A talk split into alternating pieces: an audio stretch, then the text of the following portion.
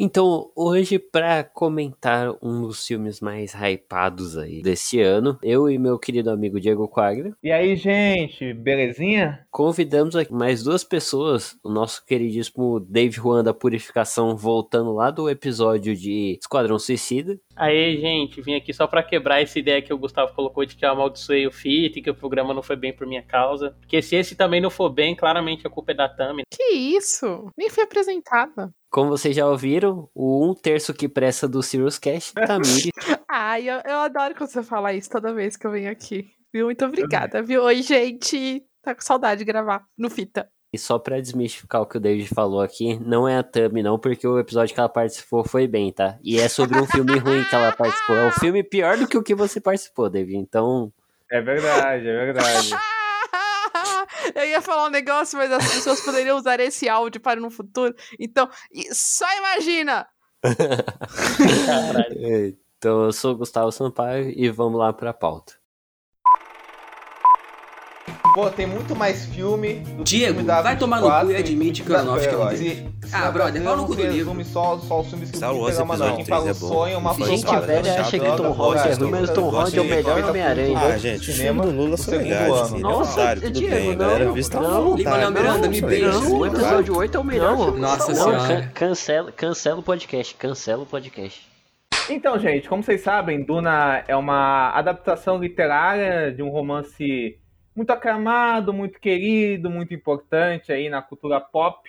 Eu queria saber de vocês, vocês, o que vocês acham que torna uma adaptação boa? Assim, o que, que é o tipo de, de, adaptação que vocês gostam de ver? Vocês são, vocês são os, os tipos puristas chatos de livro ou vocês estão foda-se assim? Queria começar perguntando para Tami. Olha, vai ser meio polêmico assim, porque eu já eu adoro adaptações.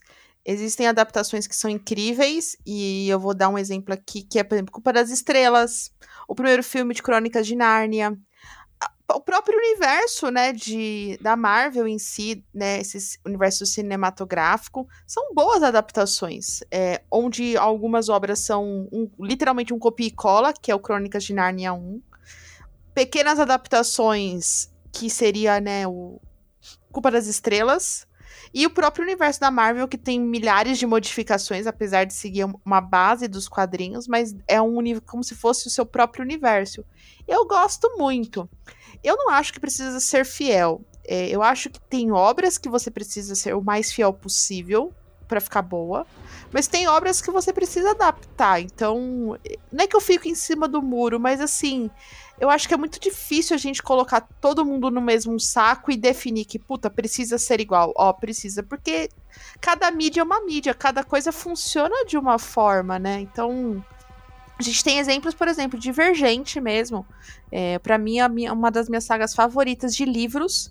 E que eu lembro que eu fiquei extremamente animadíssima quando lançou o filme. E aí eles quiseram adaptar, mudando um pouco a história, deixando mais. Acho que eles tentaram seguir mais a modinha da época, que era jogos vorazes, uma coisa meio crepúsculo e tudo mais, em vez de se basear mais no livro, e foi aquela merda ambulante. Que não, ah, te... não, não teve assim, final. Não, os filmes são ruins. Se você não, lê o livro. Não, se você lê o livro, sabe. Eu li, hein? Os todos. Todos? Ih, rapaz. Sim.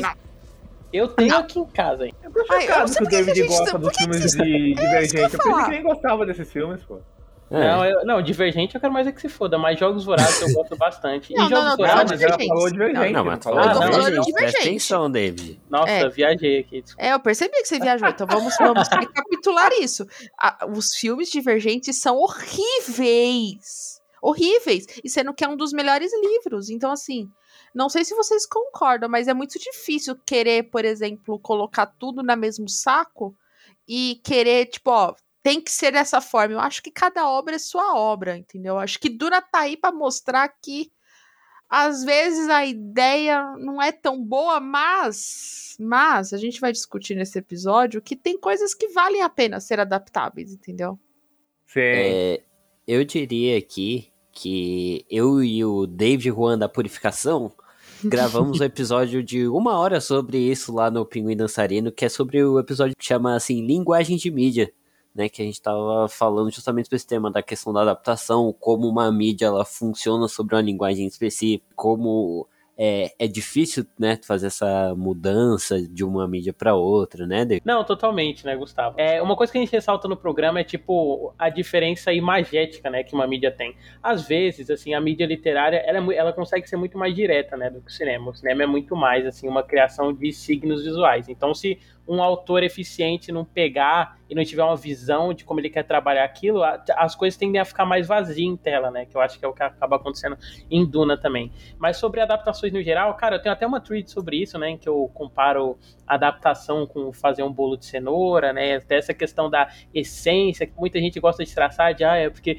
a coisa tem que ter essência, a adaptação tem que ter a essência do livro, a essência do quadrinho e tal. Quando a gente sabe que não, né? Porque uma coisa que é engraçada é que por mais que por mais que exista a mídia original e depois venha a existir outras, a, elas vão se retroalimentando, né? Tipo, hoje em dia se você for ler, por exemplo, um quadrinho dos Titãs ou ver qualquer animação dos Titãs, eles são muito mais as personalidades que foram definidas no desenho de 2003 do que mais de 25 anos de história em quadrinhos, sabe? Então, tipo, tem essa conversa de mídia.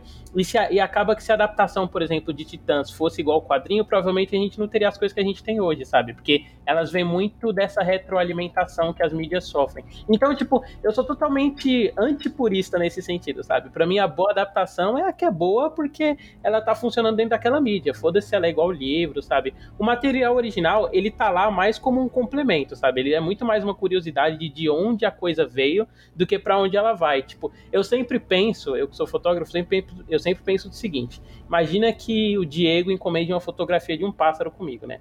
Ele, ah, não, você tem que tirar uma fotografia do pássaro e eu quero que você tire ela do chão. Aí eu vou lá e tiro a foto do pássaro. Mas aí eu tiro com uma lente grande angular, o pássaro fica gigante.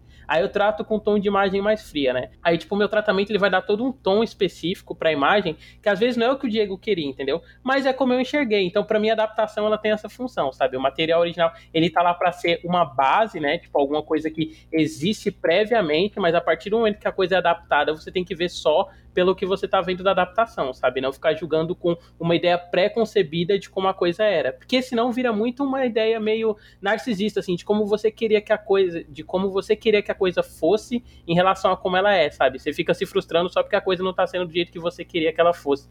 Vira uma coisa uhum. meio cinema de confirmação, sabe? Que só é legal porque tá confirmando o que eu já acho. Eu acho que uma boa adaptação é quando você pega aquele material e faz algo bom com aquilo. É, você, você transporta aquilo e faz uma criação uh, interessante com, com aquele algo, independente daquilo ser fiel ou não. E concordo com a Tami no sentido que você tem adaptações que são muito fiéis, que são excelentes. Lá. Por exemplo, não sei se alguém aqui já leu o livro do Exorcist, o filme do Fried, que é muito fiel ao livro, é bem fiel ao livro, assim. Só que o Friedrich pega o livro e, e, transforma numa criação totalmente dele, tem a essência dele lá. É, ele fala por si próprio, você não precisa ter lido o livro para sentir isso. É uma coisa que fala por si próprio. Do mesmo jeito, sei lá, o iluminado do Kubrick toma várias liberdades e não tem, e não tem a essência do livro do, do, do Stephen King lá e tal, mas o Kubrick vai lá e faz um puta filme que serve para ele próprio. E, no, e, o livro do Stephen King continua lá. Pô, eu tava vendo esses dias, né, o documentário do Menino Mais Bonito do Mundo, e aí o Lutino Visconti, que é o diretor do Morte em Veneza, ele demonstra claramente, assim, tipo, um apreço muito grande pelo texto original que ele tá adaptando do Thomas Mann, né? Aí ele fala que no livro do Thomas Mann, o Thomas Mann descreve o personagem com uma beleza inacreditável. Aí o que, que o Visconti faz? Ele faz audições ao longo de toda a Europa para pegar um jovem que ele considera considere bonito o suficiente para poder representar aquilo, sabe? Porque essa é a leitura que ele tem do texto, sabe? Ele tem essa visão respeitosa. Mas não existe uma leitura universal das coisas. Então ele, enquanto autor, ele poderia, por exemplo, ter escalado um ator muito feio, né? Para viver o personagem e ele estaria criando uma ideia oposta, sabe? Em que a beleza ela se cria através de outra coisa. Então, apesar disso divergir do livro, ainda seria tipo uma visão concreta do autor sobre a coisa que ele leu, né? Eu acho que tem um problema grande assim em relação a adaptações, que às vezes as pessoas elas querem muito que a leitura do diretor do filme ou da pessoa que está adaptando a coisa seja igualzinha a que ela tem, entendeu? E às vezes não, às vezes a leitura ela é oposta, tipo, você mencionou o Iluminado, a visão do Kubrick é que aquilo é uma história de fantasma que alcoolismo de coerrola, entendeu? Tipo, não era o interesse dele. ah, exato.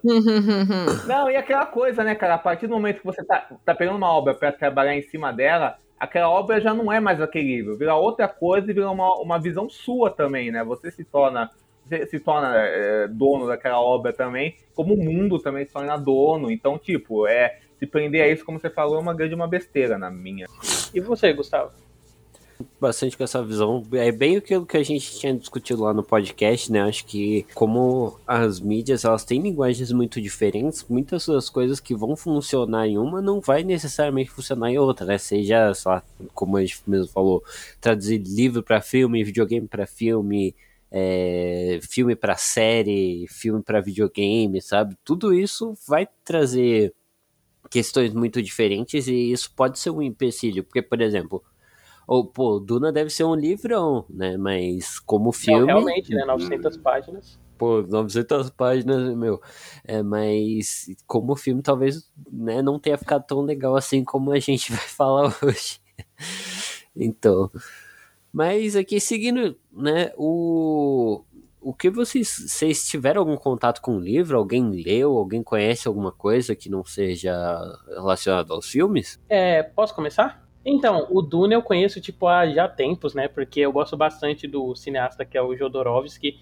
Ele tem essa pega surrealista que eu amo, assim. E ele tentou por muito tempo adaptar Duna, né? Foi um dos grandes projetos de Hollywood e tal. Sabe essa brincadeira que o pessoal faz hoje em dia falando que o mundo, se o Speed Racer tivesse feito sucesso, seria diferente? Sim, sim, sim, sim.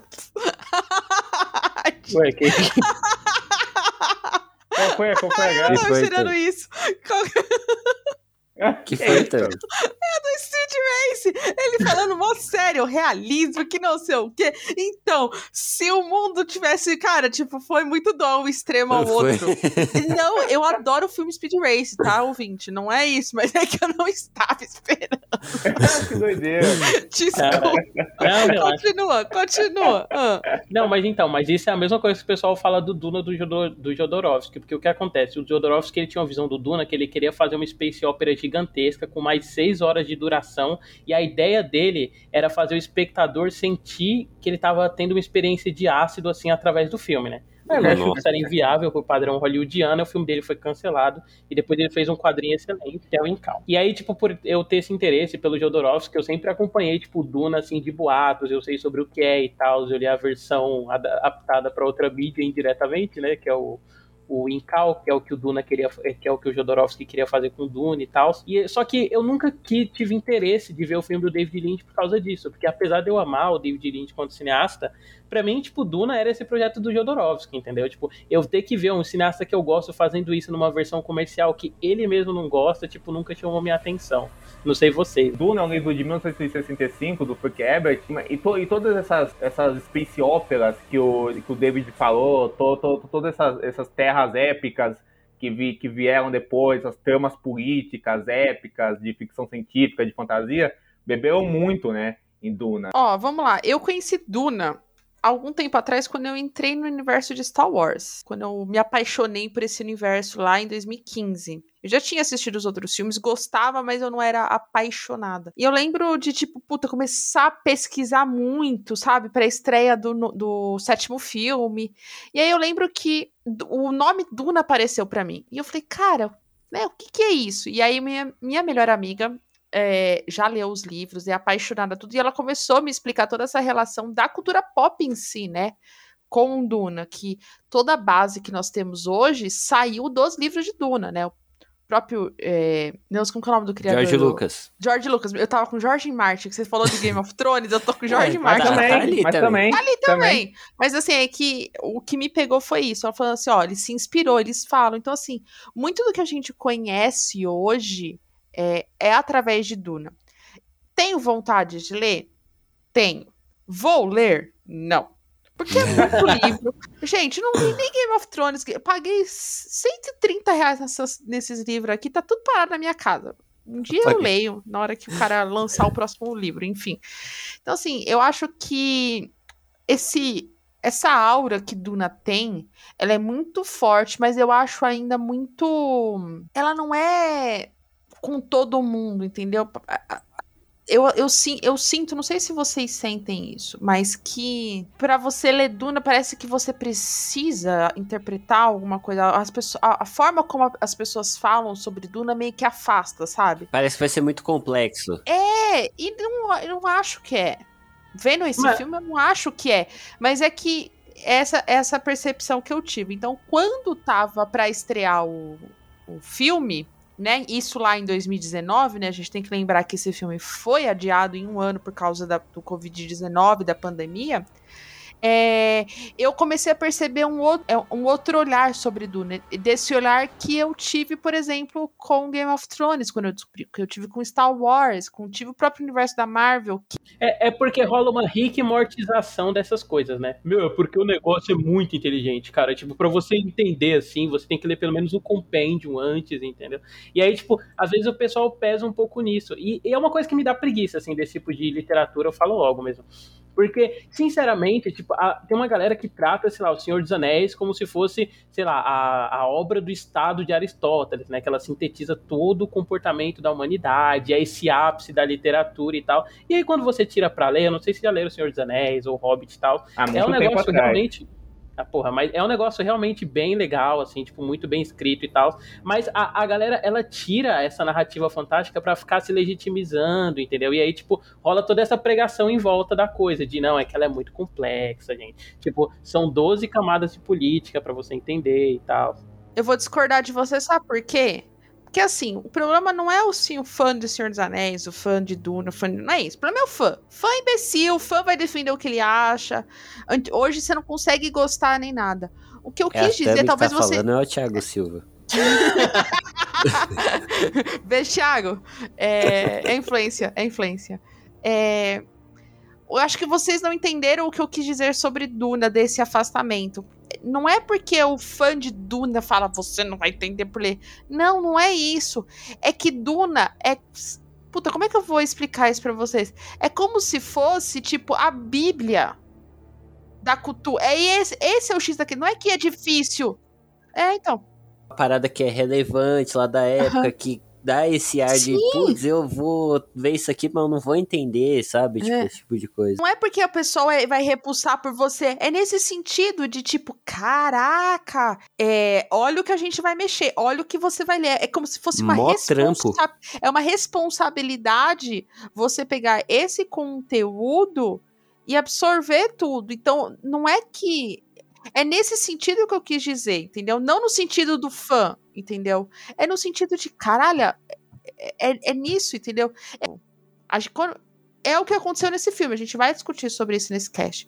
De muito, muita coisa que eu vi neste filme, que eu vi nessa adaptação, já são coisas que eu conheço, que são bem adaptáveis. Mas não é que a Duna tá adaptando mal, não é isso. É que pro cara adaptar bem, ele teve que pegar o original que é de Duna, entendeu? Uhum. A gente precisa enaltecer isso, entendeu? Tudo que existe hoje é por causa de Duna, entendeu? Essa é a importância. E eu acho que é por isso que esse filme, que nem eu não vi esse filme de 1984, igual eu não li também o livro, mas eu tenho certeza absoluta que essas duas obras são importantes pro que eu conheço hoje de cultura pop, entendeu? Uhum, uhum. Não, com certeza, uhum. com certeza. Eu acho também que esse, que esse, que esse sentimento rola com toda, com toda a mídia e forma de arte, sei lá, até com, até com, com séries, né, que a, que a, que a Tami cobra, sei lá, eu vejo, pessoal que, é, que às vezes, sei lá, você vê essas séries tipo The Wire, vai, vamos citar aí, Beijo Thiago Silva, uh, Soprano, essas séries, Pô, o, o, Gustavo sabe, ele, ele, viu, The, ele viu The Wire e, ele, e, e, o, e o Gustavo achou The Wire uma série mega acessível. Mas eu conheço gente, Gustavo, que tem, o, que tem um pé atrás com The Wire porque fala ah, é, essa série, todo mundo fala que ela é muito importante, mas, né, ela tem um jeito todo meio lento, não sei, vai, que, né? Porque ela tem uma história por trás dela, ela foi muito importante, um soprano foi muito importante. Então essas coisas que já tem um, um, um estofo, Twin Peaks. assim, Twin Peaks, não, Twin Peaks é o melhor exemplo. Acertou demais, assim. As coisas que já tem um estofo, eu acho que eu acho que quando você não tá tão assim mergulhado, talvez naquela mídia mesmo, eu acho que já cria esse, essa coisa tipo, nossa, é tipo a Bíblia mesmo, eu também falou bem. Assim, né? Não, eu vou fazer um outro exemplo que a gente falou nesse episódio. The Leftovers. The Leftovers eu tentei assistir em 2017, assisti quatro episódios. Eu tinha achado muito boa a série, mas eu falei, cara, não é para mim, não é meu estilo. Esse ano eu devorei em um mês e meio e virou uma das minhas séries favoritas da vida. Tem isso também. Eu acho que Duna. É, sabe que. Ó, vou levantar uma polêmica e a gente vai responder isso só no final. Duna, daqui uns anos, o filme que nós assistimos, é... daqui uns anos a gente vai falar que a gente vai gostar desse filme.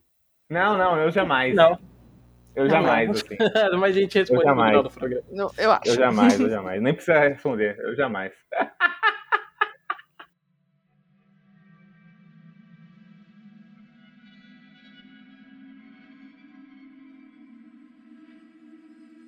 Como a gente já mencionou aqui, teve uma, uma outra adaptação de Duna que é o filme do David Lynch, né? Bom, como no episódio passado eu já mencionei aqui, Twin Peaks é minha obra favorita da vida. Eu gosto de basicamente tudo que eu já vi do David Lynch. E eu, eu já tava assim, mano, nem vi, mas já é melhor que a adaptação de 2021. Não querendo ser um hipster aí, mas já né? Sendo... Não, pô, outro filme que era bom. Mas já sendo, é, apesar de que eu também acho que esse filme ele ficou meio mal visto durante muito tempo, porque é sempre aquele discurso, pô, é o pior filme do David Lynch, né? O que também não quer dizer muita coisa, porque o cara faz filme, né? O cara faz filme foda, então o pior filme dele é melhor que muita coisa. Mas seria você diria que seria o filme menos melhor dele, então? É, menos melhor. Exatamente, David. É, o David Lynch ele fez esse filme em 84, que é um filme que ele é, meio que fez com que o David Lynch nunca mais quisesse trabalhar com grandes estúdios, né? Teve toda uma polêmica aí. Mas ele é importantíssimo porque foi onde o David Lynch conheceu um, um ator que seria uma grande parceria sua, que é o Kyle MacLachlan, né? Que é o nosso queridíssimo Dale Cooper. Ele fez também lá o Blue Velvet. Ele, o David Lynch costuma trabalhar com o mesmo grupinho de atores ali. Tanto que nesse Duna a gente vê ali alguns atores que vão aparecer mais pra frente. É o próprio verdade. McGill também. Então tem todos. Então, vários desses, desses atores. É o próprio cara que faz lá o principal do Eraserhead uhum, também tá ver. no filme.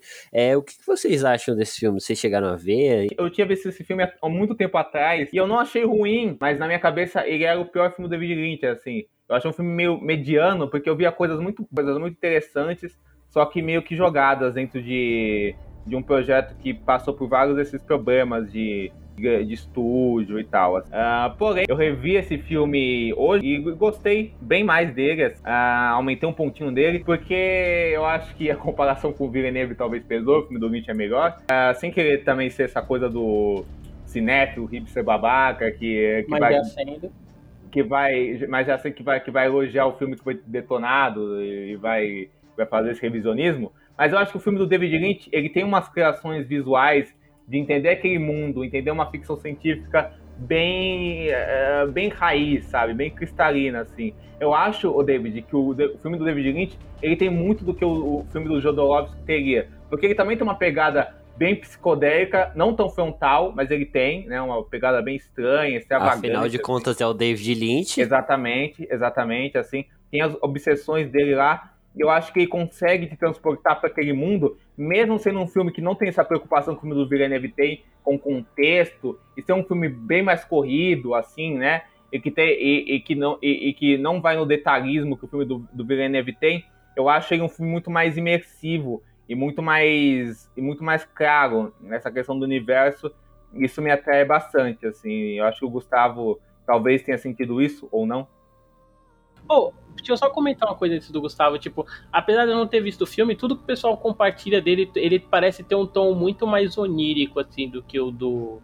Do que o do Villeneuve. Tipo, aquela cena lá que o Kyle McLaren tá beijando a menina, aí você vê isso através de uma poça d'água, né? Tipo, tudo tem, parece ter esse senso maior de poesia, assim. Uma comparação que eu acho que dá para fazer, é, até por uma questão de tempo, é, seria basicamente, pensa no Superman de 78 com a versão de 2013 do Zack Snyder, sabe? É claro que, dadas as devidas proporções, porque o, o Duna novo não é tão ruim quanto o Superman de de, de 2013 e o de 84 não é tão bom quanto o Superman 78, mas é, toda essa, essa parada, tipo assim, dele ser uma pegada mais séria, realista, aquela coisa meio contemplativa, do novo, enquanto o antigo ele, ele vai numa pegada mais bizarrona, mais criativa.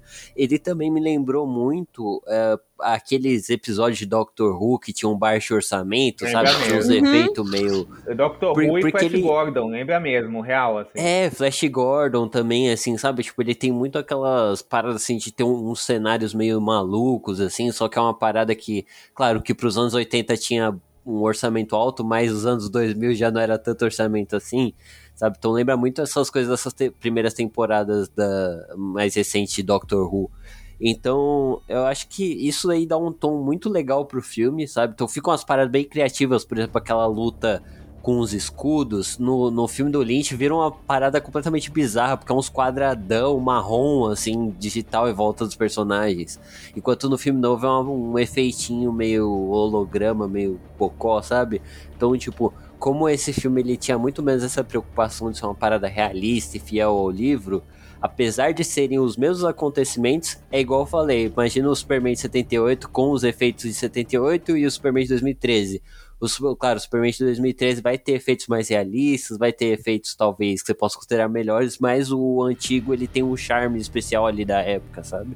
Acho que é muito. Não, com certeza, eu acho que, que, eu acho que essa coisa esse charme, apesar de ser um filme bizarro, porque é um filme mega. Ele é corrido, ele é confuso, né? E é, e é um filme e, do David Lynch.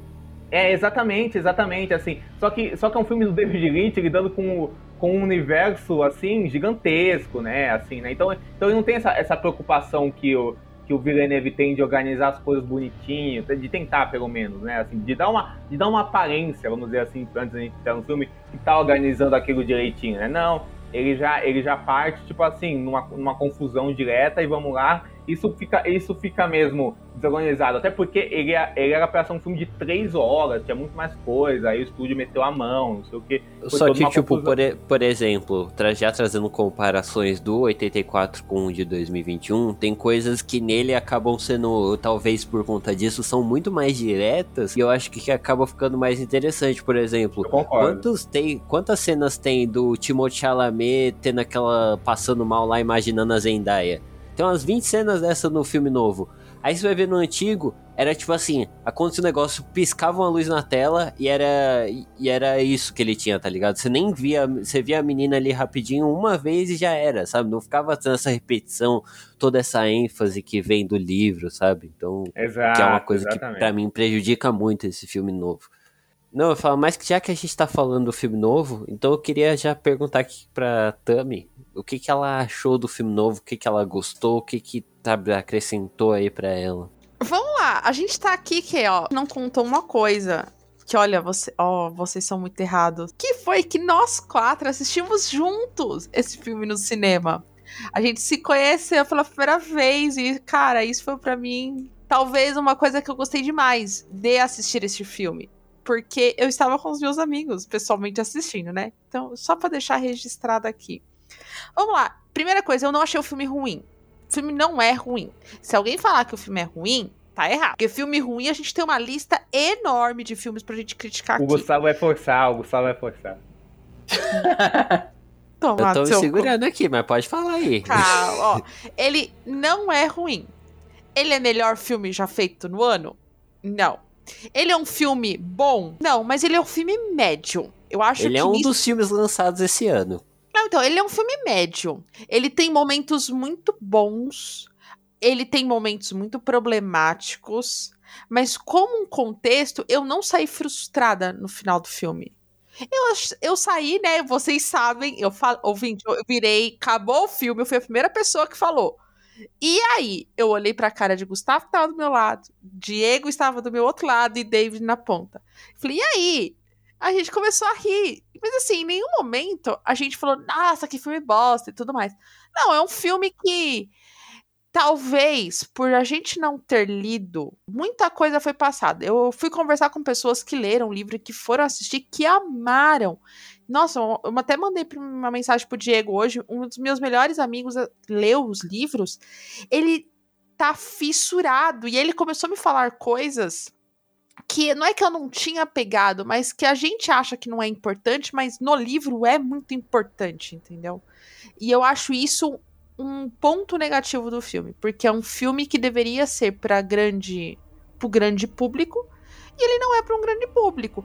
Eu, eu sinto Que é a mesma coisa que a pessoa que for assistir Terra Infinita, por exemplo, sem nunca ter assistido nada do universo da Marvel, ela vai achar o filme ruim? Não. Mas ela não vai ter o mesmo apreço que a gente que assistiu os 23, os 22 é filmes antes. Ou é, é, o... é o penúltimo? É o penúltimo. O, o Guerra Infinita, ah, quando tá. Thanos estala é o de 2018. É o 2018. A pessoa não vai achar o filme ruim, mas ela não vai ter o mesmo apreço que eu vou ter com esse filme. Eu acho que Duna é isso. Eu acho que Duna, o foco desse filme novo foi muito mais o público que já gostava de Duna e que poderia se apaixonar por esse universo e querer saber mais, porque eu quero saber mais sobre Duna, entendeu? É um, é um, é um tiro no pé? Talvez. Ele é muito focado no fanservice, né? É. Então, assim, é, é, é complicado, mas eu não acho que é um filme ruim. A gente não pode virar aqui e falar que é um filme ruim. Acho que seria injusto com nós mesmos e com os ouvintes. Já vou deixar essa polêmica aqui plantada. Eita. Eu quero ver contra-argumentar isso. Eita, eita, pra quem eita. viu quatro episódios de Fundação, né, Tami, seguidos, assim, Dona vira fichinha. e olha lá. E tu, David Juan, da Purificação? Então, acho que eu sou a pessoa. Eu vou ter que fazer às vezes Diego, né, no podcast Mulher Maravilha, porque acho que da banca que eu sou a pessoa que mais gostou do filme, apesar de eu não ter amado ele e tal. Eu acho que ele é um filme bem legal, assim, como ele trabalha alguns temas. Eu gosto, eu já tenho um apreço, assim, por outros filmes do Villeneuve, né? Eu gosto bastante da Chegada. É, também curto Blade Runner 2049, mas os suspeitos dele eu acho muito legal. E eu acho que é interessante, assim, como ele trabalha os elementos da linguagem do cinema mesmo, sabe? para trabalhar essa questão mítica que ele quer trabalhar, sabe? Tipo, o Timothée Chalamet, ele tem essa percepção diferente do tempo, aí a montagem acompanha isso, sabe? Ele tem esse encanto pelo deserto e pelos, e pelos costumes do, do povo, aí a gente acompanha muito disso também. Tipo, a gente tem várias vezes ele assistindo negócio do holograma, eles andando imitando o deserto e tal. E para mim, esse lado sensorial do filme, sabe, que se coloca no ponto de vista do protagonista, funciona muito bem.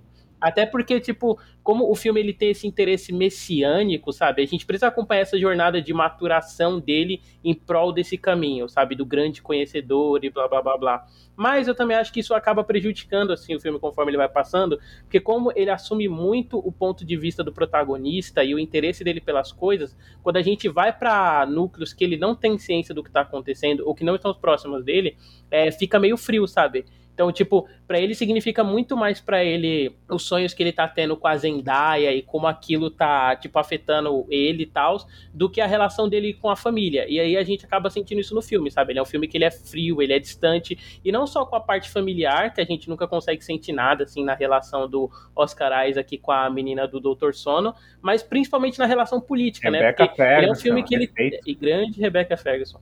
É, porque ele é um filme que ele tem esse set, todo esse setup político, né? Que ele vai afetar o status quo e, por consequência, o protagonista vai se ver, envolvido, vai se ver envolto disso.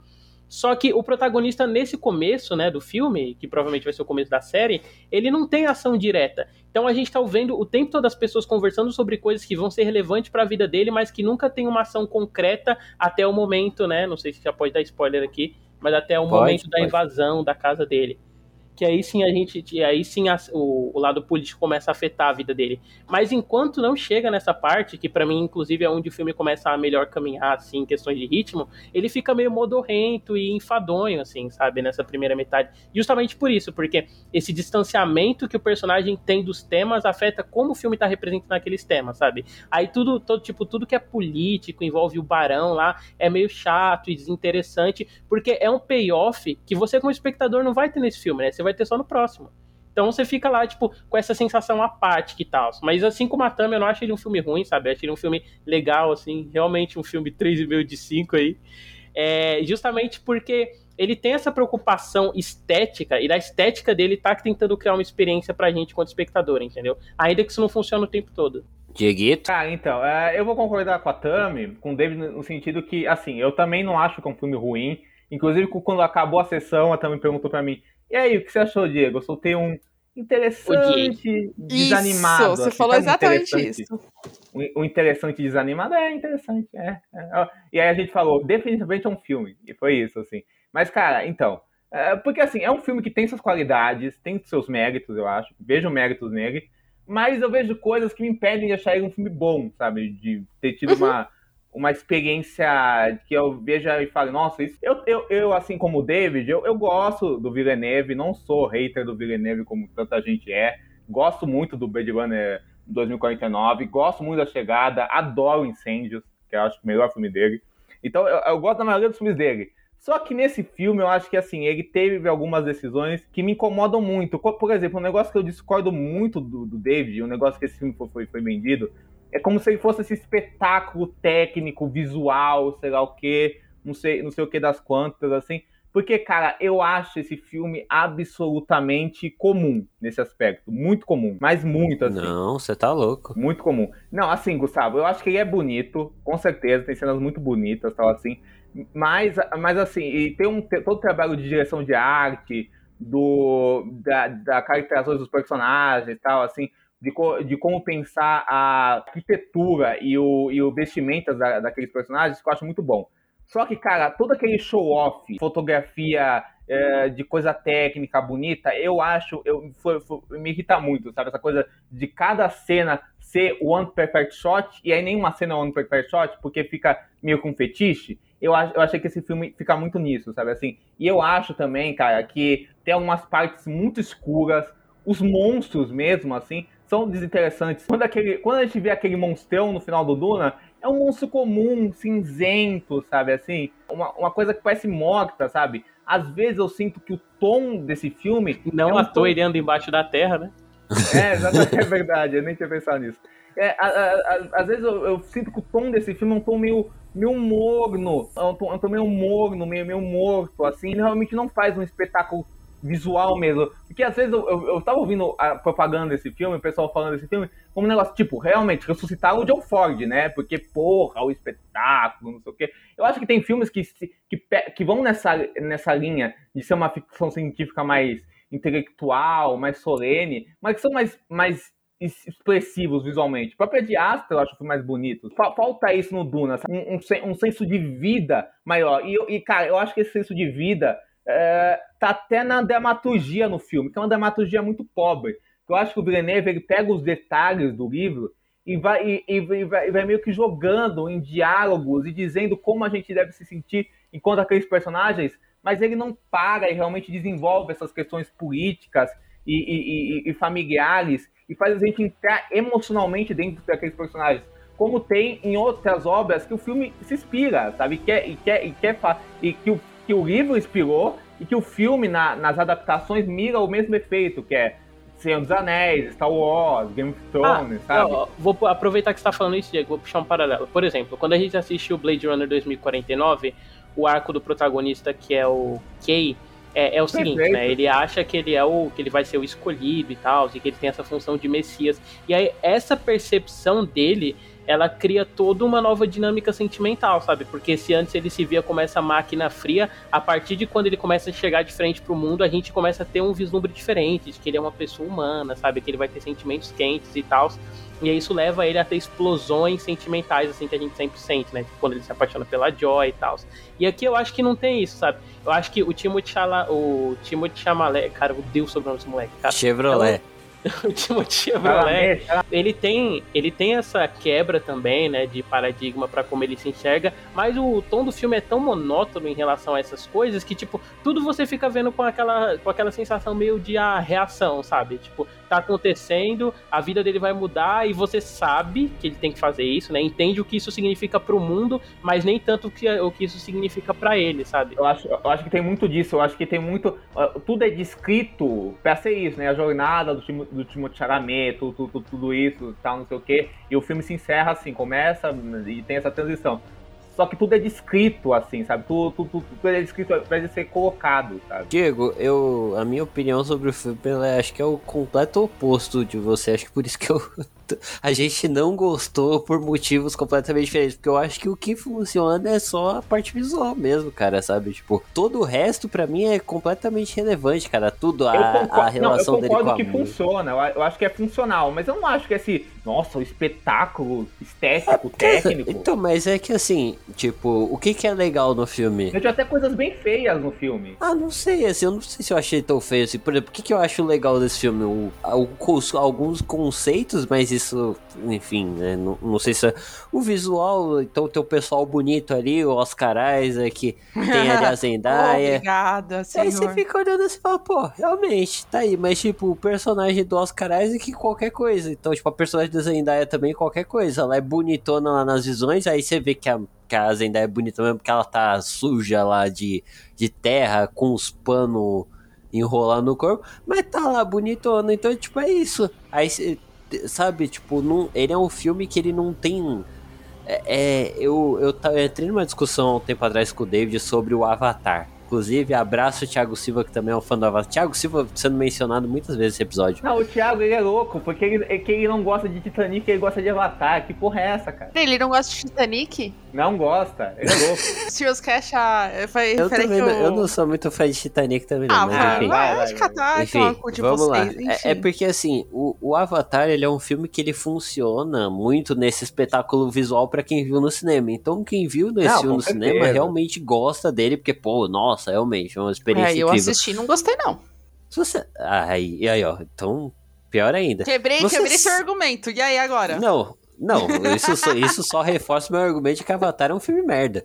Não, é... Avatar é um filme merda mesmo. Ele tem umas coisinhas ah, interessantes. Não, é porque é aquele... realmente quem defende o filme é quem viu no, no 3D, porque o 3D desse filme é uma. O Gustavo fica nesse terraplanismo, mas eu vi o filme em casa, DVD pirata, então, eu e minha mãe, e a gente gostou fi... pra caramba. Então, Cara, mas você tá errado, David. Tá errado. Porque... É, seu gosto, seu gosto é muito duvidoso. Não, Cara, não tem como assim, defender. É e Avatar é meio que um filme meio esquecível, assim, tipo, você tem alguma outra ceninha que você lembra?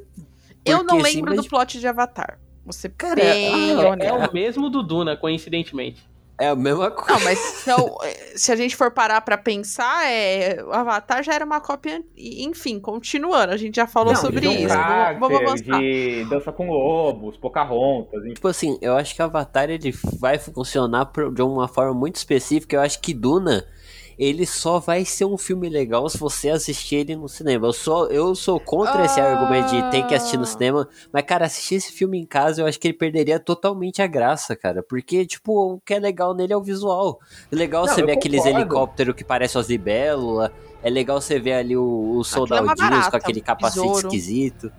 É legal você ver o pessoal bonito na tela, mas de resto não tem nada de legal nesse filme. Eu concordo, eu concordo com tudo isso, só que eu acho que, que não tem essa dimensão muito grande, sabe? Assim, sabe por quê? Porque eu acho que, que essas ideias estéticas, técnicas do filme, é, é, elas não estão tão conjuntas, porque até, até me incomoda a fotografia em alguns momentos, porque eu acho que o filme às vezes é muito escuro, muito escuro. Me lembra até eu não acho ele tão diferente, sei lá, de uma. Eu já vi uns pedaços daquela série Raised by Wolves, que o Ridley Scott dirigiu, sabe? Grande ela, série. Ela tem, ela tem esse padrão de ficção científica que é comunzão, sabe? O que, ela tá, o, que o Villeneuve faz aqui não é um negócio que. Ele não tá fugindo de uma tendência. Eu acho que ele faz essa tendência meio. Até Christopher Nolan, eu diria, sabe? Inception, essas coisas, sabe? Assim, de ter uma distância, ter uma frieza de tom, até indo, indo, indo para fora da parte visual. E aí eu acho que é o problema, porque eu acho que ele é tão apaixonado pelo livro, ele é tão louco por esse livro, quer fazer, e, e ele sabe que esse livro tem uma importância gigante, que ele olha para aquilo como se aquilo fosse Deus, sabe? Jesus Cristo. E aí, quando você tá olhando um negócio que você venera tanto assim, você não coloca aquilo, aquilo tão num, num nível mais, tipo, de cara a cara, você, você não toca naquilo, você está sempre distante, sabe? Assim, eu acho que por isso dá esse tom de freza que você sentiu com os personagens, com, com a dramaturgia do filme. Porque ele está sempre distante, ele nunca toca de verdade aquele universo. Por isso eu acho que a apresentação de universo, a apresentação de personagem sofre muito. E, e, discordando ainda do que o Gustavo falou sobre ver o filme em casa, isso mudar a experiência. Tipo assim, com certeza isso afeta a experiência estética, né? Porque a tela de cinema é uma coisa muito maior e tal mas isso não afeta a experiência temática, né, em termos de recurso de linguagem. Porque, por exemplo, é legal esse negócio do, do das naves parecerem belas e o caramba quatro, mas isso não é só legal porque você está vendo aquilo numa tela grande, entendeu? Aquilo é legal porque faz parte de uma construção do mundo em que a fé é um elemento importante, a fé é sempre retratada através dos elementos naturais, sabe? A tecnologia vai e emula esses elementos naturais. Então, tipo, sim, tem esse lado do espetáculo, né? Você está vendo uma tela grande, mas também tem uma construção linguística aí das coisas, sabe? Então, tipo, não é sempre que esse negócio da experiência do cinema interfere. Não, aí eu discordo de você porque eu justamente acho que é, é essa experiência linguística, tudo que você mencionou, não tem graça, sabe? Ah, não é uma discordo. coisa que conceitualmente legal, cara. É, eu concordo com o Gustavo nessa. Eu também acho que não, não tem, muita não é graça, nada não. demais. Ó, por exemplo, Timothée Chalamet é o, é o. Ele seria o, é o Maomé eu tô, é, mas tô, eu, assim, eu posso estar falando errado aqui? É, é o Maomé, sim, sim. Eu, eu senti isso também, que ele é tipo um Maomé da vida, assim. Eu senti é, muito então, isso. Assim. Cara, tipo, eu, não, eu não liguei pra eu... isso. Sim, tô, mas aí que tá, Tami. Você não, não, não esse ligou. é o problema. O problema é não é esse. É, é, que eu não tive essa visão de vocês que vocês estão tendo. É engraçado, né? A gente tem a mesma opinião sobre o filme. Ninguém amou o filme, mas também ninguém odiou. Só que nós temos os quatro tem uma, cada um tem uma divisão diferente sobre esse filme. Em nenhum momento eu trouxe essa coisa religiosa no sentido que vocês estão levando, tipo, ah, Maomé, muito, comparação. Pô. Eu muito. não peguei. Eu, eu entendi o questão de religioso dentro do filme, sim, porque é falado sobre isso, né? A gente, a gente tem duas. Eu vou colocar religiões, porque eu não sei se são religiões. Eu, eu, essa parte eu fiquei confusa no filme, não, não consigo afirmar mas duas vertentes de pensamento, de ideais, de ideologias ali dentro, e que eu não fiz essa comparação com o que eu conheço hoje, eu fiz a comparação dentro da obra que eu tô assistindo, entendeu? E, uma, e eu preciso. E assim, é, o filme, eu acho que ele vai ser um bom filme quando o segundo filme for lançado. Porque eu acho que esse foi o maior erro. Eu acho que foi o maior erro de Duna. É ter sido lançado como Duna, só Duna. E aí, quando o filme é lançado pro grande público, que começa a vir umas críticas, não, mas essa é a parte 1, é que não sei o quê. Cara, por que, que desde o começo não explicou? Então, gente, esse filme vai ser dividido em duas, dois filmes. É como se fosse um puta de um filme, mas como ele ficou muito grande, então você vai conhecer uma história aqui e você vai ter a, o desenvolvimento desse filme né, no segundo ato, que é um outro filme. Seriam o quê? Seis horas, vai, seis horas de duração. Eu acho que se ele tivesse sido vendido dessa forma e eu ter entrado com essa cabeça dentro deste filme, talvez eu teria gostado mais. Pensando com quem já leu o livro, a informa... eu, per... eu fiz a pergunta pra pessoa. Falei, cara, é, mas isso aí é o livro 1? Ele falou, não, isso é a primeira parte do livro 1.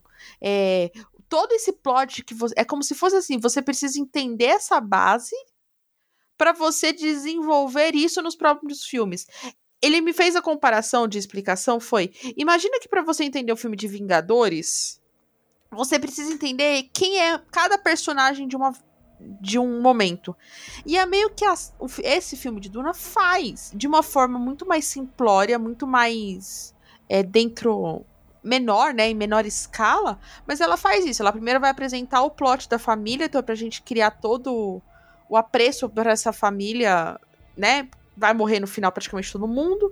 Aí você tem um apreço pela outra religião, em que você entendeu o, o que esse endeu, é, é, endeunismo, não, meu Deus, como que é o nome da palavra? Endeusar alguém. Endeusamento. Isso. para você entender por que que o carinha lá feio, lá, que eu acho o cara feio, é diferente. Não, ele é feio. Então, ele é feio, isso é fato. Quem é feio, gente? Timothy, é, Timothy Unido Unite. Não, gente, que é então, isso? encostar nele, que é, oh, meu filho. É bonitinho é, é o chaminé, que é isso. Não, é ele não é feio, assim, mas você olha pra ele você tem uma sensação de, porra, mano, deixa eu te levar pra jantar que você tá precisando. Né, Exato. Né? Enfim, ele continuando. Parece que não toma banho. Enfim, continuando. Aí, você tem todo esse apreço, você tem depois de entender. Depois você tem os vilões, aí você tem por trás o Império, aí depois você entende que tem um planeta que já passou por. As informações vão sendo colocadas na mesa, então quando parece que na hora que o filme estava sendo feito, eles perceberam, puta, isso, só isso aqui tem três horas, fudeu. Eu vou terminar um primeiro filme que eu preciso ligar as pessoas sem ação. Aí, então, ele merece que assim vou encurtar o que der para encurtar e jogo no segundo filme, entendeu? Eu acho que esse é o grande problema de Duna. É, eu não sei o livro, eu não vi nada, eu não conheço nada e fico com essa sensação que, puta, poderia ter sido mais bem adaptado.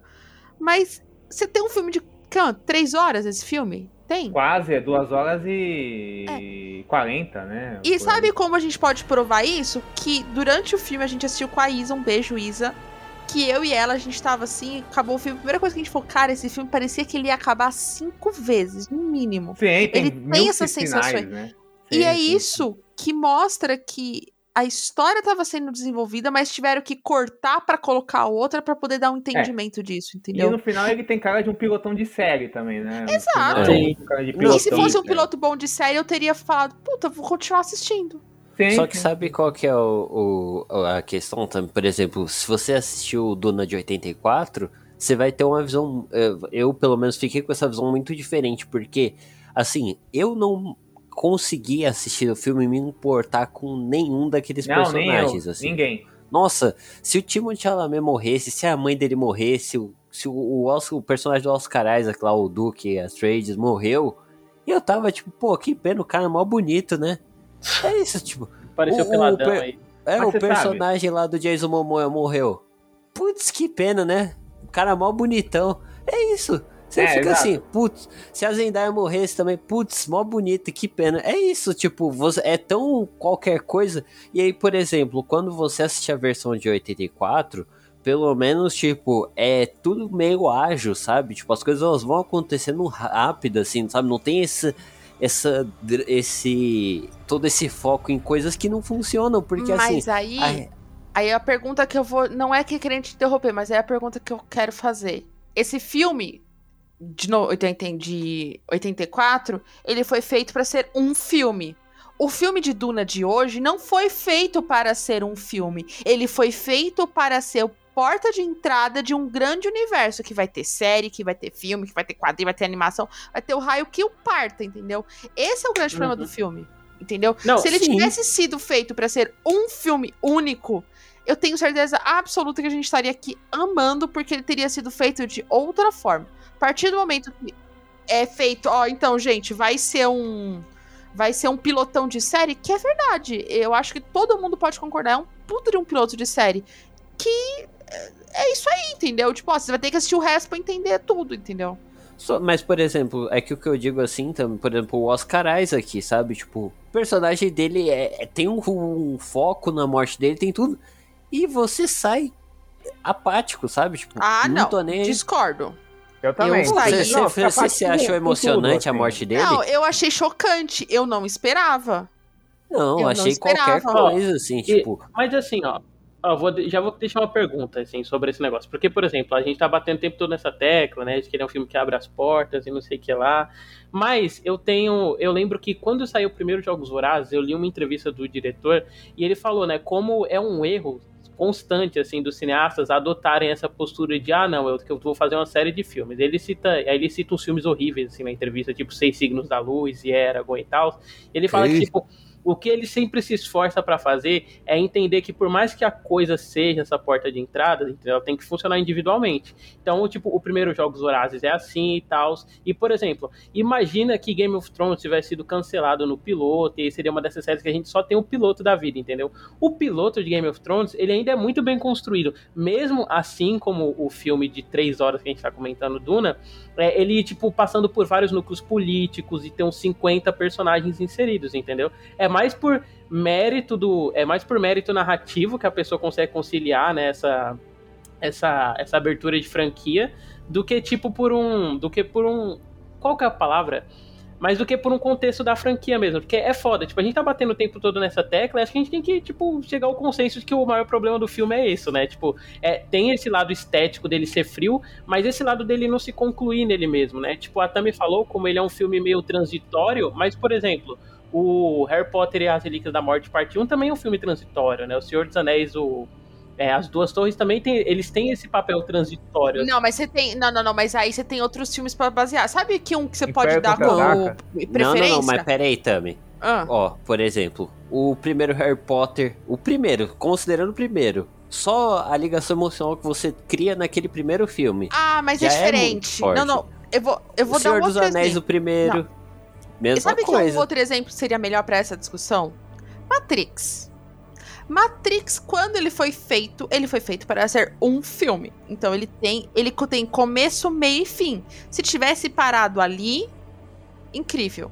Aí ele é criado mais dois filmes pós lançados no mesmo ano, que eu acho que é o que Duna deveria ter sido feito. Mas enfim, é uma discussão que a gente pode deixar para um outro momento. E aí você tem o, o a ampliação do daquele universo que a gente achava, então ele é vendido que um, que é o que Duna deveria ter sido feito. Tipo, ó, Duna, eu, eu, eu sei que você quer criar um puta de universo, mas para você criar um universo, você não pode ser um piloto de série. Você precisa ser um filme. Que é, eu acho que é isso, Duna. Parando para pensar agora, ouvindo o que vocês estão falando, e a gente bateu, os quatro falou isso, né? Ah, é um piloto de série. Ah, é como se fosse um piloto de série. Talvez esse seja o problema de Duna, porque Duna deveria ser um filme. Um filme Sim, começo, meio e fim. Série, série, você não tem o começo, meio e fim. Você tem o começo, meio gancho para te dar vontade ou puta. Quero saber mais para dar o play no segundo, entendeu? Por isso que é isso que é o gostoso de assistir série, porque você não tem a finalização de um arco, você tem tipo, tá, eu preciso dar play no próximo. E Duna não deveria ser isso. Duna deveria ser um filme que tenha começo, meio e fim. É diferente dos filmes da Marvel, que é mais uma série de filmes. Aí é diferente. Mas ele é vendido para isso. Você tem um começo, meio e fim dentro daquele filme. E lá tem a ceninha pós-crédito pra te dar vontade de assistir o próximo, entendeu? E vão ter quatro no mesmo ano. E vão ter quatro no mesmo ano. Infelizmente. Uh, eu concordo que a, que, que a ideia foi essa mesmo que o Villeneuve teve, assim. Mas eu não acho que o problema seja até a ideia em si. As, ao, ao, meu ver, talvez assim, o filme seja só um epílogo e pra gente, pra, pra, pra, gente entender os personagens e entender o mundo, talvez isso funcionasse e, e de boa, eu, isso, não, isso não me irritaria tanto assim. O que eu acho que me irrita, a, ao meu ver, o que, o que eu desgosto nisso, assim, é que ele, ele tem todo um tempo, e eu, e, assim, eu até aprecio o Villeneuve por ele, por ele fazer um filme mais lento tal, não sei, não sei o quê, porque eu acho que o Villeneuve ele tem uma boa qualidade, que ele tenta fugir, sei lá, do, do ritmo frenético que é, tem, que, que é vendido Hollywood hoje em dia. Então eu acho até corajoso isso. Só que eu acho que acaba ficando, assim, modorrento e, e difícil, assim, sabe, de aguentar às vezes, porque ele nunca realmente usa esse tempo para fazer o que ele diz que ele está fazendo, eu acho. Porque ele nunca realmente cria, eu concordo com o Gustavo, ele nunca cria um envolvimento com a gente naquele mundo. Ele joga isso, ele joga a mitologia em diálogos e diálogos e diálogos que ele, que ele realmente não apresenta pra gente de uma forma uh, de, de, uma forma que a gente se, se sinta conectado com aquilo, como o Game of Thrones faz, ou o próprio Senhor dos Anéis faz, ou o próprio Star Wars faz, que ele vai conduzindo isso com naturalidade, não aqui eu senti forçado, sabe assim. Tanto é que, cara, eu tava comentando isso com o Gustavo hoje, a gente, a gente entende, a gente, a gente só descobre que a, que a Rebecca Ferguson é, é concubina não é casada com o Oscar Isaac num diálogo. E isso é um fator que não, que não faz diferença pelo que é mostrado na relação dos dois. A gente descobre as coisas de mitologia da casa tal, do fulano de tal, tal. Em diálogo, é texto, é texto, é texto, é texto. E o, o, o filme não usa esse tempo para respirar um pouco e, e, e, e, te envolver naquele universo. E, as partes contemplativas do, do filme eu também acho meio forçadas, assim, sabe? Porque eu acho que é só uma coisa tipo, olha para mim, eu sou um filme, eu sou um blockbuster contemplativo, então eu vou parar um pouco, vou ver o um inseto aqui andando no chão, não sei o que, sabe? Assim, eu acho que fica meio over, assim, isso, isso, isso me irrita um pouco. Eu acho que o filme podia ser esse epílogo, podia ser, podia ser esse epílogo, mas ser um epílogo muito prólogo, mais prólogo. Prólogo. Ah, é, é verdade, ao contrário, né? Tô louco. é, ele, podia, ele, ele, podia ser esse prólogo, mas ser muito mais forte, assim, ser muito menos distanciado daquele universo. Porque quando você está tão distante do universo e você pede para o público é, é, é, essa entrada nesse, universo para apresentar ele, você exige uma força maior e esse, esse, esse filme não tem. E aí eu acho que essa questão do que o pessoal que mais está gostando é o pessoal que está lendo o livro, o que, o que também. Eu conheço, eu conheço gente que, que não leu o livro e, tá, e gostou muito do filme, mas a maioria mesmo é o pessoal que já, que já tá lendo e tal. Porque ele já tem uma relação, uma conexão prévia com aquele universo, com aquele mundo. Então, então eles estão vendo mais uma, uma coisa, ah, eu tô vendo o que eu li. Ele falha nisso, até em questão de ser um grande épico e ter umas cenas de ação que são uma bosta, entendeu? Assim. É, isso que eu concordar. Para mim, as cenas de ação é uma bosta. Mas eu vou falar uma pergunta para vocês. A gente tem um, um, filme que eu já até tinha comentado com os meninos ao vivo, e eu vou trazer aqui pro ouvinte, que quando eu assisti pela primeira vez A Chegada, eu não tinha gostado. Tinha, não é que eu não gostei, mas sei lá, não, eu não, não peguei apreço por esse filme. Só que aí um dia eu assisti de novo e parece que pela segunda vez eu me apaixonei por esse filme. Então toda vez que está passando eu gosto muito, acho uma tensão e tudo mais. O quanto vocês sentem que esse filme tem dedo mais de estúdio do que do próprio diretor? Porque às vezes eu fico parando para pensar, cara, será que essa tentativa, né, de criar este universo também não, não, não podou um pouco do que poderia ter sido esse filme também? Da, do próprio do estúdio? Porque assim, a gente teve o um anúncio agora confirmado que vai ter a parte 2, né? Sim, então o filme sim, sim. muda de nome, vira Duna parte 1 e vai 2023 vai ter filme parte 2. Uhum. E uma dúvida, né? Esse, esse cara vai filmar quando para lançar 2023? Não, mas assim, eu acho que tem muita coisa que já tá filmada, inclusive. Porque, tipo, a gente, nos clipes que a gente vê do futuro, tem muita coisa que já tá, tipo, garantida, sabe? É uma coisa que eu fiquei em dúvida aqui, porque eu, eu, eu não tenho certeza, mas eu, se eu não me engano, no começo do filme, quando mostra o título, aparece parte 1. Aparece sim. Posso estar errado. Aparece parte 1, Mas ele não estava sendo vendido como parte não, 1. Não, não estava mesmo. Não. É. Realmente, não ele, ele, isso aparece no começo do Entendeu? filme. Exato. Mas ele não foi em nenhum momento, desde o ano passado, né? Que como esse filme teve o adiamento, exatamente. a gente tá vendo esse marketing tão grande há dois anos, né? No mínimo, entendeu? Então, ele em nenhum momento foi. No momento ele era vendido assim. Não. Ó, eu espero que tenha, eu espero que tenha. E, e a, só agora, entendeu? Então, assim, até que ponto esse dedo do estúdio, até que ponto se submeter a criar um universo? Me lembra um pouco essa ganância dessa nova trilogia de Star, de Star Wars, por exemplo, entendeu?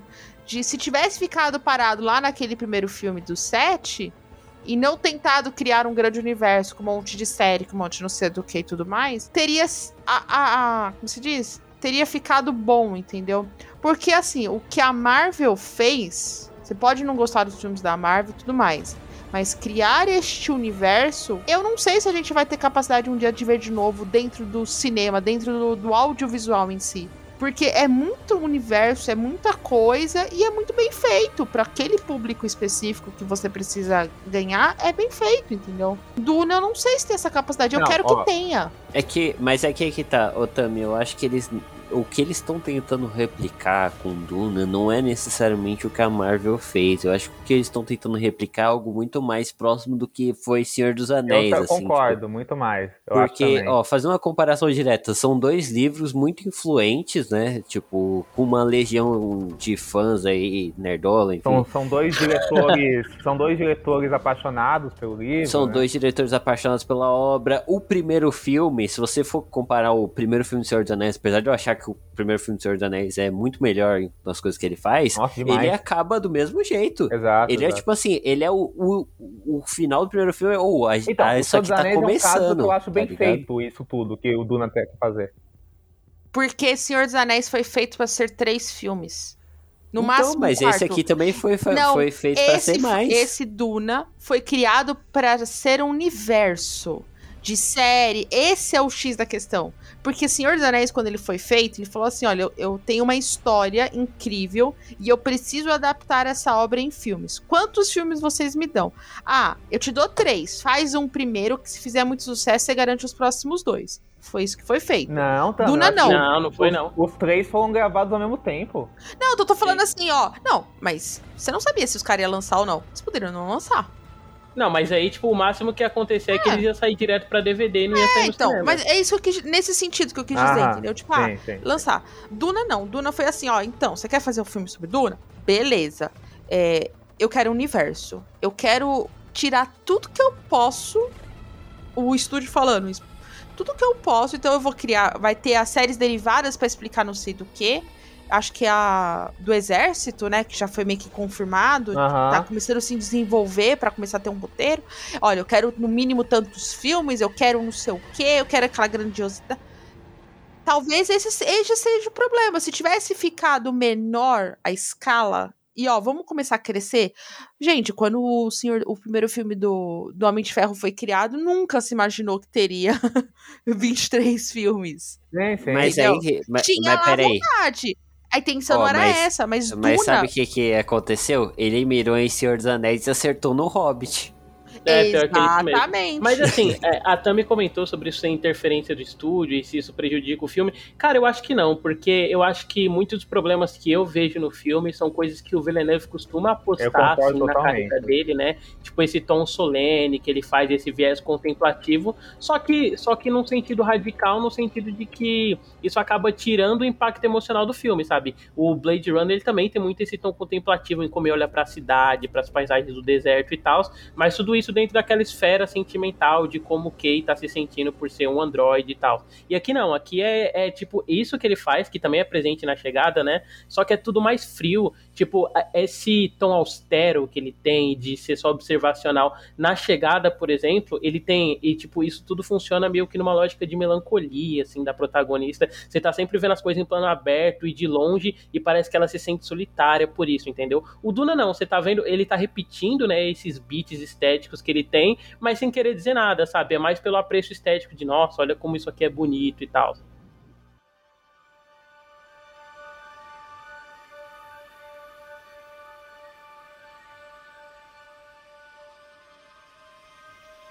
Como eu só tô falando mal aqui, eu queria elogiar uma coisa que o Gustavo falou mal, que é a parte a religiosa. Zendaya no filme. Não, Zendaya sempre é, é Eu também quero elogiar. Não, Zendaya, mas eu não falei mal da Zendaya, eu falei que a Zendaya tá linda. A parte religiosa, a parte religiosa, eu acho que funciona. Foi, que me, foi uma das coisas que eu acho que me pegou no filme, porque eu acho que se conecta bem, eu concordo muito com o que ele diz, se conecta bem com esse olhar que o Villeneuve traz pra, essa, pra história, dessa uhum. coisa, de, dessa coisa, de, é, dessa coisa quase austera mesmo, assim, grandiloquente, porque eu acho que as cenas que o, povo tem essa conexão religiosa são muito bem colocadas, acho bem fortes mesmo. A cena, a Sim, cena, a, aquela da mulher dando a, a daga pra Rebecca Ferguson é muito isso, é, né? É, exato, um exato. de tensão As visões dele eu achei bem legais, assim, gostei, assim. É, eu, eu, eu, acho que são boas, eu acho que, eu acho que tudo que não tem de tensão e de carisma e de ritmo no, no filme, assim, eu acho que eu acho que tem nessas cenas. E eu também gostei do elenco. Acho que o elenco tá melhor que os próprios personagens, assim.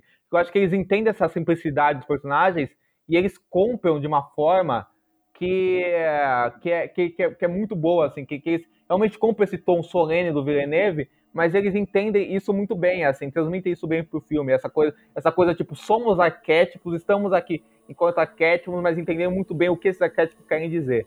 Então, por exemplo, eu acho que a Rebecca Ferguson, que, pô, no Missão Impossível o, ela dá um show, é incrível.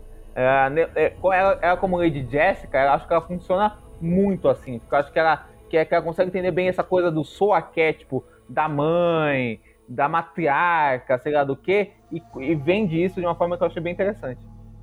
É, ô Diego, só pra, pra dar o contraponto aqui, eu, eu acho que tudo isso não funciona porque tudo está envolto num monte de coisa apática, sabe? Tipo, essa própria parte do, do, das visões aí parece uma cena, tipo, você tá só repetindo a mesma parada, sabe? Tipo, me, fica, pra mim fica uma coisa muito vazia, assim, o pessoal usou e não, porque é ateuzinho, não, porra, eu fiz aí Eita. um podcast de, Eita. fiz um podcast de mais de duas horas só falando bem das coisas que o Shyamalan faz, né, tipo, pô, não é como se eu odiasse tudo que... que é covardia comparar. Não, não, não vou falar de que tudo que tem religião é ruim, enfim, mas é, eu acho que é muito vazio mesmo. E aí fica uma parada meio Zack Snyder, assim, sabe? Tipo, do, do Superman abrindo os braços, tipo Jesus, assim, olha só. Caralho. É que eu não acho tio, que ele é tão direto porra. assim quando ele vai buscar os paralelos dele, né? Tipo, Mas ele é ruim literalmente igual. explicitando. Não, eu acho que o Zack Snyder é ruim tá mais no show-off tipo... técnico aqui, assim, é. ver, assim. É meio não, e, inclusive, eu acho que se o Denis Villeneuve ele for um cara esperto, né? Na verdade, essa frieza e essa incapacidade dele é intencional. Se ele for um cara esperto, né? Eu não imagino que ele seja muito, mas é intencional porque é o um mundo sem o Salvador, né? E a partir do momento do filme que o Timothée Chalarinha se assume como Salvador, aí o segundo oh, filme exatamente. mais quente. Já imaginou? Não, já imaginou? Eu, imaginei isso também. Duvido, duvido. Na não, verdade, eu duvido, mas se fosse... vai ser melhor. Por isso que a Tana tá falando que vai ser melhor. Ah, eu acho, eu acho que o Villeneuve ele tem um problema sério, assim, eu, eu percebo, porque ele quer dirigir esses blockbusters e tal, mas ele, mas ele é um cara que ele não tem senso de aventura, sabe? Assim, não tem não. senso de. de não é. fantasia, é. sabe? Por, por, exemplo, a gente falou do Esquadrão Suicida, que a gente, a gente fez podcast sobre. Cara, o Esquadrão Suicida parece que ele, ele, é um filme que tem um ritmo, um senso de fantasia mesmo, sabe? Assim, é que, é que eu, é, eu vejo uma dificuldade nesse filme de fazer uma coisa, sei lá, de, que Game of Thrones faz muito bem. A Tami que viu Game of Thrones, não sei se o Gustavo o David viu. Vi. Ah, então. O que você, então vocês vão entender bem isso. O Game of Thrones, cara, tem toda essa questão de politicagem, mitologia, tudo isso, e eles falam isso muitas vezes, que nem aqui no diálogo mesmo, eles explicam várias coisas. Só o Game of Thrones, ele também tem essa coisa de parar e de te botar pra dentro daqueles personagens daquela mitologia. Só que ele faz isso de um jeito que realmente é tão imersivo que ele te coloca pra dentro dos personagens. Eu só tô falando nas temporadas boas, né? Tipo, a primeira e tal, assim. Então, então, tipo, ele faz isso, ele, toma, ele tem esse cuidado, sabe assim, de te colocar dentro daquele universo. Como Harry Potter tem, os, os filmes lá, os principais, o Senhor dos Anéis tem, Star Wars tem muito isso, nos bons filmes.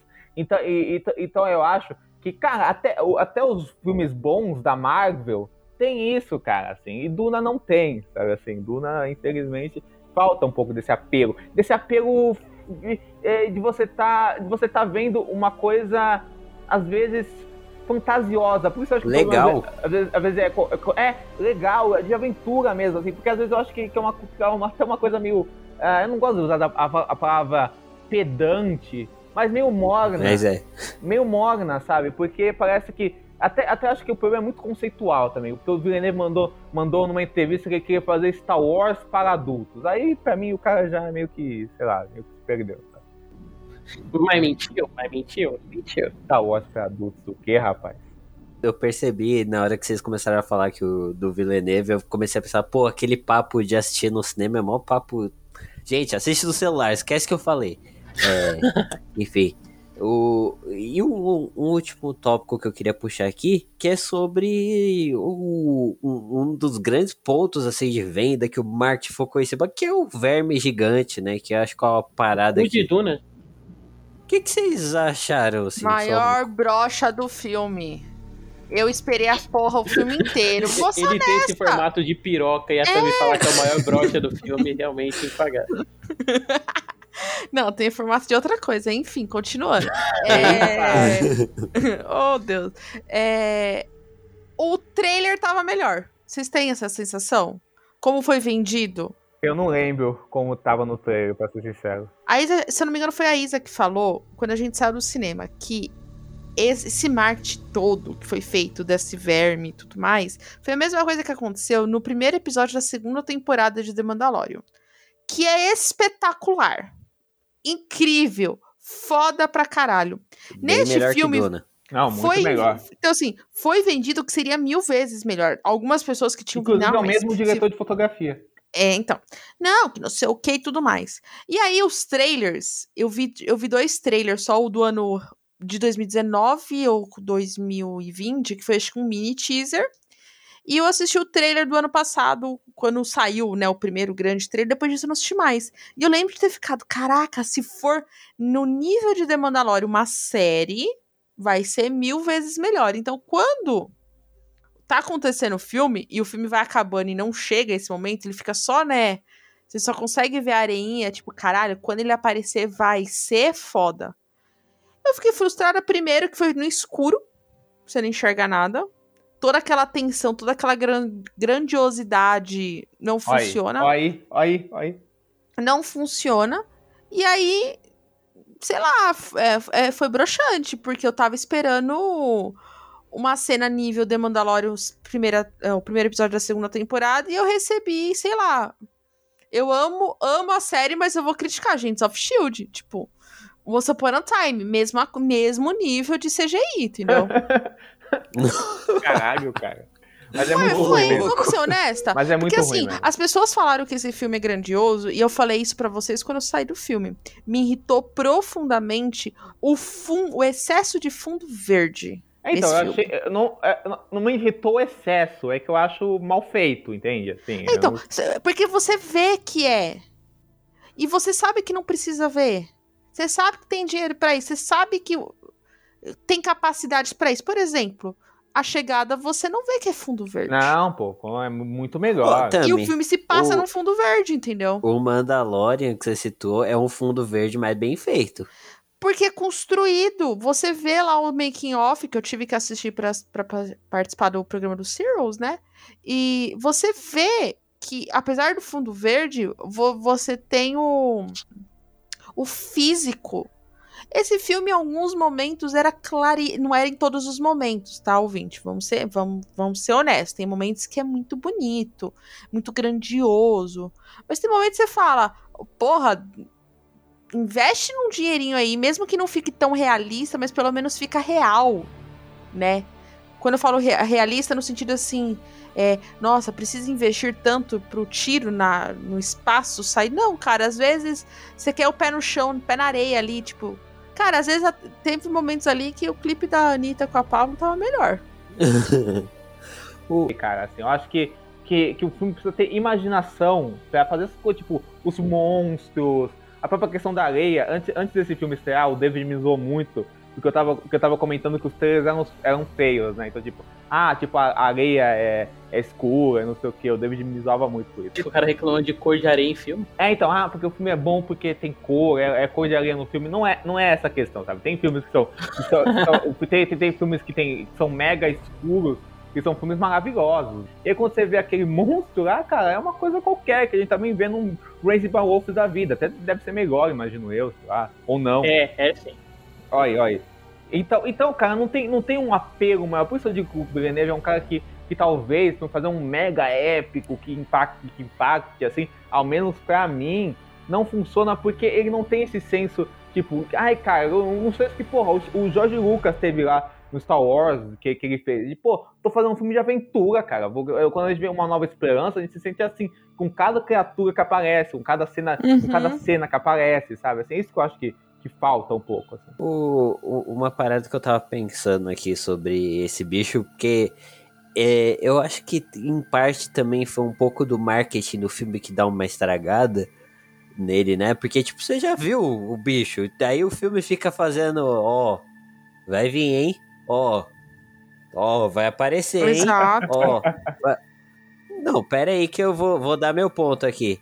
É, é, quando você assiste, por exemplo, o Duna de 84, ou Star Wars, ou, enfim, vários desses filmes que tem essas criaturas grandiosas aí, é, elas são um detalhe no filme, tá ligado? Exato. E elas viram muito icônicas dentro de ser um detalhe no filme. Esse bicho, ele é tipo, parece que ele tá um ponto central do filme, ele aparece dois segundos e é um negócio mega qualquer coisa. Agora, se tipo assim, se você tá lá no filme, você nem sabe que, o, igual o Duna de 84, por exemplo, é tipo assim, você tem uma conversa. Ô, oh, tem uns vermes aí, né? É. Qual que é o tamanho dos vermes? Ah, o verme tem 450 metros. Você, Mas, porra, você, tudo você isso? diria, Gustavo, que é como se o tubarão do filme do Spielberg ou o Alien no filme do Ridley Scott quando aparecessem fossem cenas merdas, assim, você diria que é Exatamente, é como se fosse qualquer coisa. Aí você fala, pô, é só isso? Mas assim, é, o Gustavo perguntou do verme, eu acabei não falando, mas eu gosto dessa construção dele, que vocês não gostam e tal. Muito porque eu enxergo que essa construção não é tipo uma punhetinha. cara, tomando cu, É isso. Mas essa construção não é um fetiche de ah, ele vai aparecer aqui, não sei o que lá na verdade, ela é muito tipo para contribuir com esse tom religioso do filme, né? Porque é batido várias vezes nessa tecla o quanto aquele o povo que eu, do deserto que eu esqueci o nome agora da da espécie deles, o quanto eles enxergam o verme enquanto, tipo, essa figura mística, né? E aí, tipo, várias vezes a gente vê nas paredes ele tá entalhado, assim, estilo gravura. E aí, tipo, no final a gente descobre que eles têm essa relação de surfar em cima do verme, né? Então, é de novo esse negócio que eu falei da fé e dessa fé sendo representada através da conexão com o natural, né? Porque a gente for parar pra pensar, o contraste é bem esse mesmo, assim. O Timothy Chaleirinho, ele é de um povo que ele é mais tecnológico, né? Eles foram perdendo essa conexão e mesmo entre o povo dele, o pessoal místico ainda é meio mal visto, né? Porque a, quando a anciã mística lá vai falar com ele e a, o médico dele fala, não, esse povo aí não sabe de porra nenhuma, entendeu? Não liga muito pro que ela fala e tal. Então, é tipo, o ele é, ele se torna essa figura messiânica conforme ele vai entendendo o papel místico dele, né? Aliás, uma coisa que eu, antes de encerrar, queria perguntar, o que vocês acharam desse negócio da voz que eles explicaram no filme? Eu achei legal, mas depois virou qualquer coisa, né? No começo eu acho que é. tem impacto, mas depois virou qualquer coisa, né? Para mim estava implícito que o que ela significa pro filme. Eu não preciso de explicações. Porque assim, você não precisa explicar tudo. Tem coisa que você não precisa ficar explicando, entendeu? Então eu acho que assim, o pessoal, ai, precisa explicar. Não, gente, honestamente, você não precisa explicar. É o que a gente precisava saber da força, a gente já sabe, entendeu? A força ah, não concordo, dá voz. Eu concordo. É que, é que eu acho que a, eu concordo totalmente com você também, não é, nem me incomoda se não tem explicação, não. Eu acho que, tipo assim, que tipo, a primeira cena que tá no jantar, que é a Jéssica lá com o menino, eu acho muito legal essa cena, né? Só que depois eu acho que o, como é feito, vira meio, tipo, só Facilitador detalhe. de roteiro.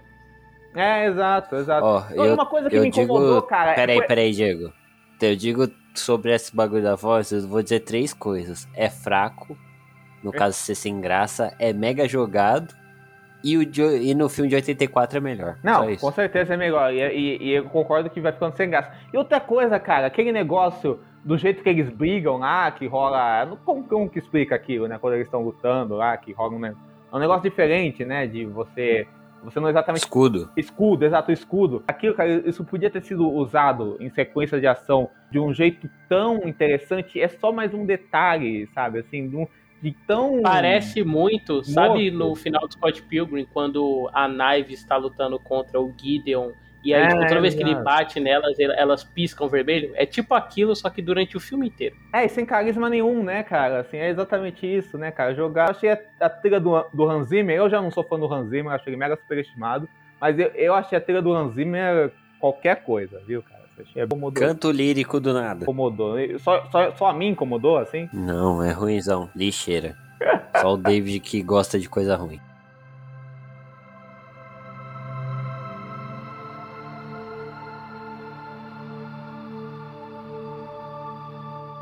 Vamos para as notas então, começando vamos, pela Tami. Tami, qual a nota que você dá pro filme? Vamos lá, a gente falou ba falamos bastante aqui, então eu vou ser bem sucinta para né, pro editor facilitar a vida do editor. Beijo, Gustavo. É, cara, eu vou dar três eu achei que eu daria menos, mas quanto mais eu penso nesse filme, mais eu percebo que eu não odiei ele, entendeu? Então eu acho justo ser um 3, eu não acho que é o melhor filme da face da Terra. Acho que o 3 é uma nota muito justa pro que eu assisti tudo. É um filme que eu vou assistir se estiver passando na televisão? Não. Mas é um filme que, se estiver passando na televisão, eu vou deixar a TV ligada no canto e ficar mexendo no computador, entendeu? Então, é um filme que, assim, não é que eu não vou assistir. Melhores filmes pra assistir com aquela função da Netflix e deixar Cara, a tela que... desligada. Exato. Tem, tem filme que, assim... Ah, eu voltei a gostar de A Chegada por causa disso, porque eu teve um dia que tava passando, deixei passar. E sabe quando você para pra. Você fica ouvindo? Ainda tava dublado ainda. Tava no filme. Falei, peraí, cara, eu tô gostando disso. Peraí, eu não tinha me ligado emocionalmente com isso. Entendeu? É, é o filme assim. Eu, então, três, três, nota justa e honesta. É, Dave? Eu vou de 3,5, porque como eu comentei, tem coisas que eu acho bem legais no filme, apesar de eu achar que o começo dele é enfadonho e tal. Não sei se realmente, eu falei brincando no começo, mas se o efeito fundação me deixou preparado, assim, para ver coisa de ficção científica que tava derrapando e tal. Mas é, é, tipo, apesar dos problemas do ritmo, eu gosto da parte religiosa, eu gosto do elemento do canto lírico também, eu acho que tem esse problema mesmo de ser excessivo, mas eu gosto de como é construído. Eu gosto de tudo que o filme faz, assim, em relação desse lado religioso, sabe? É uma parte que realmente me pega.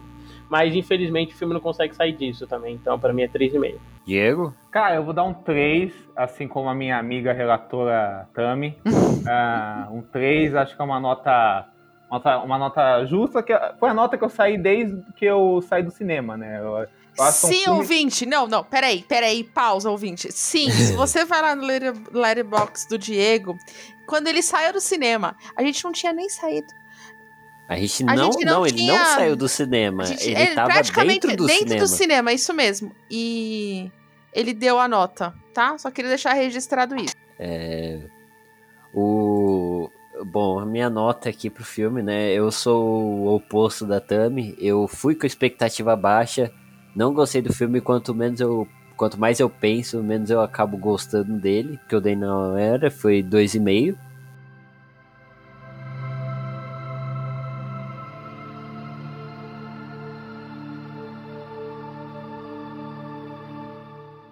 Tami, se alguém quiser encontrar você, seu trabalho, seus podcasts, suas lives, seus textos, onde que essa pessoa pode te encontrar?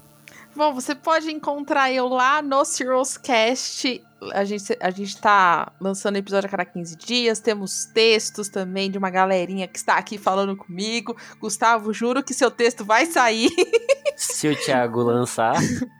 e é no cirruscast.com.br ou nas nossas redes arroba cirruscastpod. Ou você pode ir lá me ver surtando com o Santos, falando mal das pessoas, lançando indiretinhas ou reclamando Eita, da minha vida no Tata Underline Tami com dois M's e Y, tanto no Twitter quanto no Instagram e na Twitch. A Twitch um dia eu volto, mas eu tô divulgando porque vai que eu volto.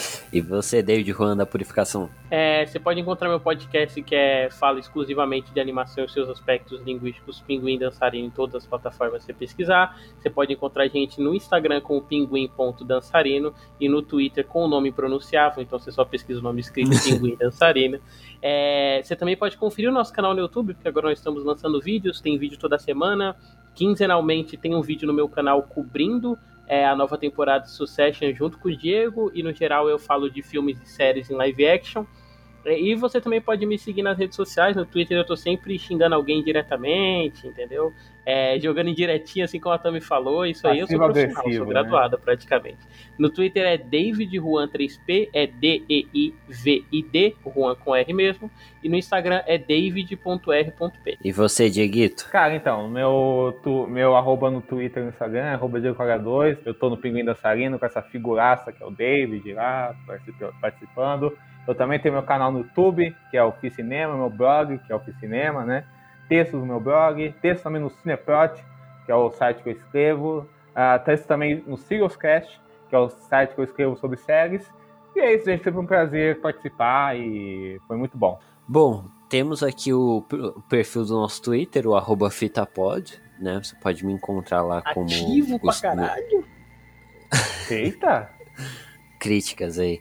É, você pode me encontrar como Gustavo Samples 007 no Twitter. E talvez aí, novamente, né, lá no, no site do Cast publicando o texto. Um Confia. dia, talvez. Não. Ó, posso falar uma coisa? Esse programa sai e o texto já vai estar tá lá. É uma afirmação, é uma oh, promessa. Prometeu, hein? Prometeu, prometeu e eu vou cumprir. Porque agora Beleza. é eu que vou mexer. Agora, agora ah, não, chegou nas minhas mãos. Suave, vamos ver isso aí. Texto é. do Gustavo 2, então... o inimigo agora é outro. É. é isso então, gente. Tchau. Tchau. Tchau. Falou. Não, com certeza, eu sou desse. Entendeu? Também. Eu acho que isso não precisa explicar o que é a força e tudo não mais. Explicar eu, nada, eu, eu, eu turmo. É... Ô, oh, Diego.